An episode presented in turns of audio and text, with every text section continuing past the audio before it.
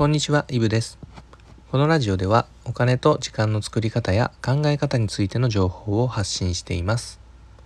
本日は1日24時間の使い道というテーマでお話ししていきます。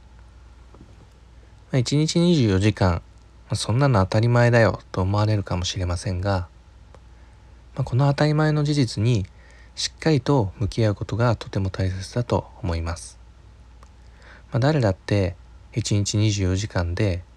うんまああなたが特別だから25時間にしてあげましょう、まあ、なんてことは起こらないってことはもう誰でも理解できると思います。でこれって、まあ、お金持ちであろうと、まあ、貧しい人であろうと、まあ、どんな人であろうとみんな変わらず24時間なんです。まあ、何が言いたいかっていうと、まあ、誰にとっても時間っていうのは限られたものであると。でそしてその24時間の使い方次第で、まあ、その人の生活だったり、まあ、数年後の生活っていうのは大きく変わっていくんですよということです。で例えば1日10分10分だけその時間を自己投資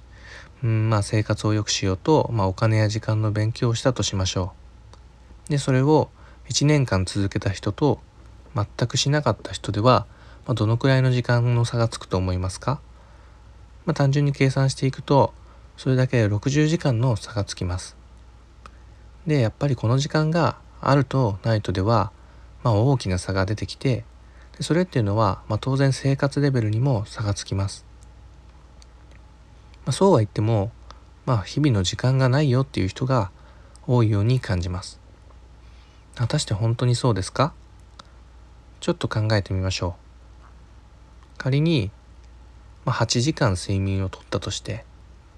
でまあ10時間仕事したとして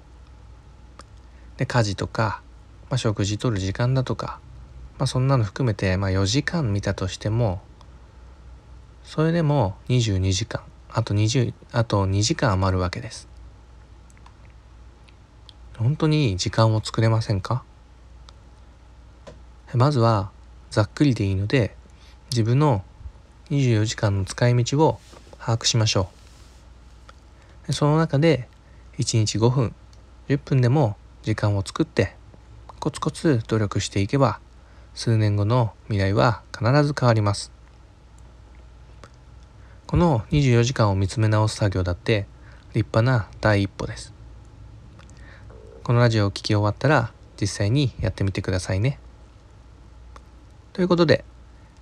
1日24時間の使い道というテーマでお話しさせていただきました。